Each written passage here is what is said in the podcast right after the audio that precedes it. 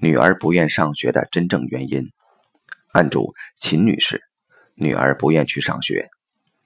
背景资料：秦女士因为女儿不愿去学校上学的问题来寻求帮助。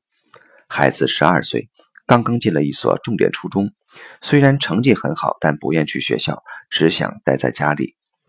曲女士说：“对孩子打也打了，骂也骂了，哄也哄了，但仍旧没有办法。”曲女士认为原因是在学校。因为这所学校对学生非常严厉，老师的批评让女儿没面子，且产生恐惧心理，所以不愿去学校。秦女士是女强人的典型，事业成功，结婚近二十年，但和丈夫关系一直不好。秦女士提到，自己丈夫在事业上总是无法超过自己，她承认自己看不起丈夫，甚至蔑视丈夫。最近，因为丈夫为女儿不去上学打了女儿，决定要跟丈夫离婚。孩子也同意父母离婚，而且孩子跟爸爸关系也不好。但是秦女士很害怕离婚对女儿造成影响，同时也想看看自己家族过去的事情是不是对孩子有影响。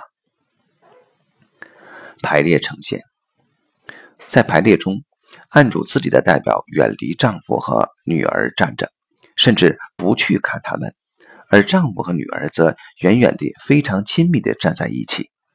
女儿似乎成了慰藉父亲的伴侣，女儿丝毫不愿去看学校，并且表示蔑视学校。她感到和父亲非常亲密，并要在父母的关系中给父亲撑腰。看起来，女儿不上学并不是学校的原因，而是为了陪爸爸。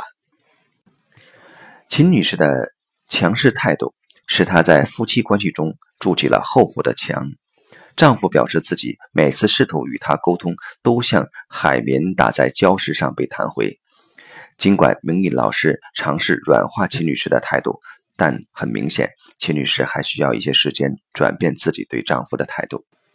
丈夫和女儿也有同样的感受。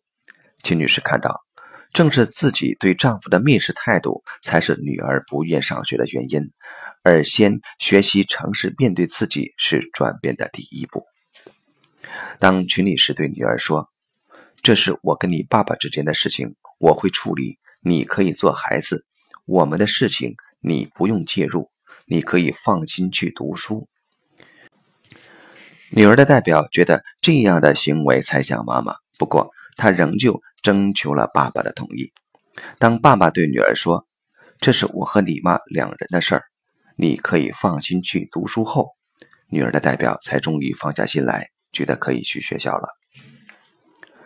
系统洞见。坦白讲，不管你的家族里以前发生什么事情，现在你对丈夫的态度才是主导着两人之间关系的最重要的因素，而夫妻关系直接影响到孩子，这是我最为关心的。如果你无法改变对丈夫的态度，就无法改善自己的婚姻。因为在夫妻关系中，最重要的就是尊重。如果一方蔑视另一方，那么超过一半的伴侣会离婚。而且，女儿跟父亲之间的关系也许并不像你认为的那样疏远，因为经验表明，孩子永远站在被蔑视的一方。